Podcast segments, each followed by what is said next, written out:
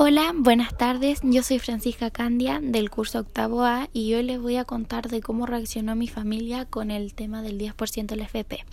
Bueno, como todos saben, estamos pasando por un momento súper difícil con el tema de la pandemia. Muchas familias se quedaron sin empleo y no están recibiendo su salario.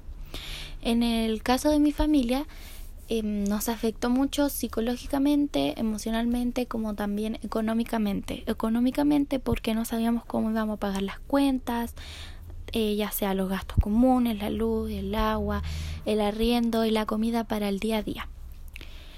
Psicológicamente y emocionalmente porque no podían dormir pensando en cómo iban a pagar esas cuentas si no tenían dinero, ya que no recibían su sueldo porque no podíamos salir a trabajar.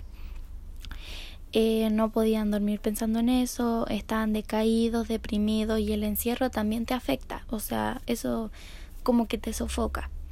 Y un día salió las noticias que iban a aprobar el 10% del FP y esto puso muy feliz a mi familia, ya que estaban más tranquilos porque sabían que con ese dinero se aseguraban para los próximos meses para pagar sus cuentas, el alimento, podíamos ir al supermercado y comprar comida para los próximos meses.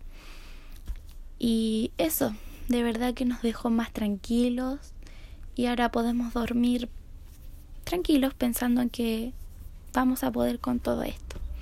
Esa fue mi, mi experiencia, espero que les sirva y eso.